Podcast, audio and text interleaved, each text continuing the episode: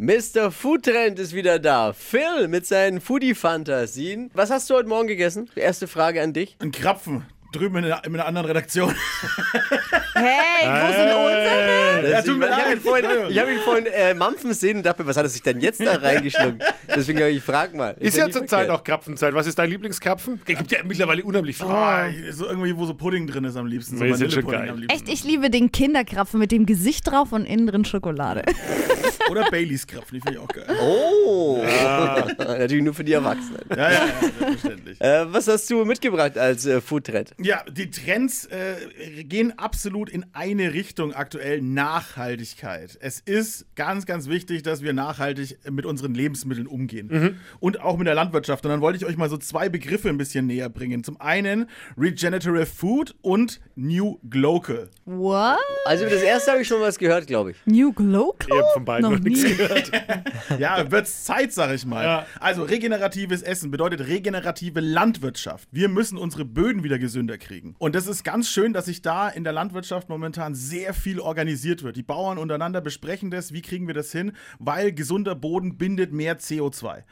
Also die, diese ganze Kohlenstoffbindung äh, mit Böden findet eine, eine Möglichkeit, ne, wenn wir die Böden so möglich gesund halten. Also so gesund Schmeckt wie mein möglich halten. Essen dann auch besser? Ja, in der Regel schon. Und wie, wie kann ich das sehen? Sieht man das irgendwo, wenn man Produkte kauft? Es sollen irgendwelche Labels kommen. Aktuell ist das noch nicht der Fall. Weißt ja, wie es immer so ist, ne? Sowas Ja. dauert und dann bist du was. Deswegen müssen wir uns da selber ein bisschen informieren. Es gibt zwei äh, recht gute Homepages, Soulify und Klim. Wenn man da mal ein bisschen drauf guckt, da organisieren sich auch die Landwirte Wirte untereinander. Also das finde ich ganz geil, dass da, Sehr ne, gut. da wird gehandelt, da wird was gemacht, ne? Absolut. Ja, und ähm, das zweite ist dann eben, was dann direkt einhergeht damit, ist das New Glocal. Das heißt, wir wollen weg von den globalen Lebensmittelketten Ja. und wollen dahin, dass äh, wieder lokal gekauft wird. Ne? Wir hatten ja auch mal kurz irgendwie dieses Thema mit tropischen Früchten auch in Bayern anbauen und sowas.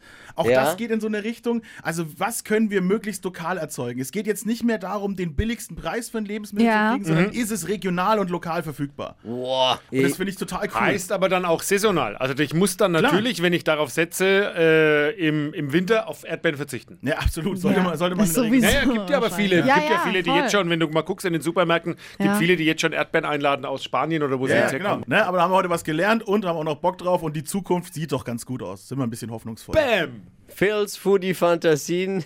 Er hat auch einen Podcast übrigens, wer mehr von ihm hören möchte. Fett und rauchig heißt er überall, wo es Podcasts gibt. Phil, vielen Dank. Gerne, bleibt hungrig, bis zum nächsten Mal.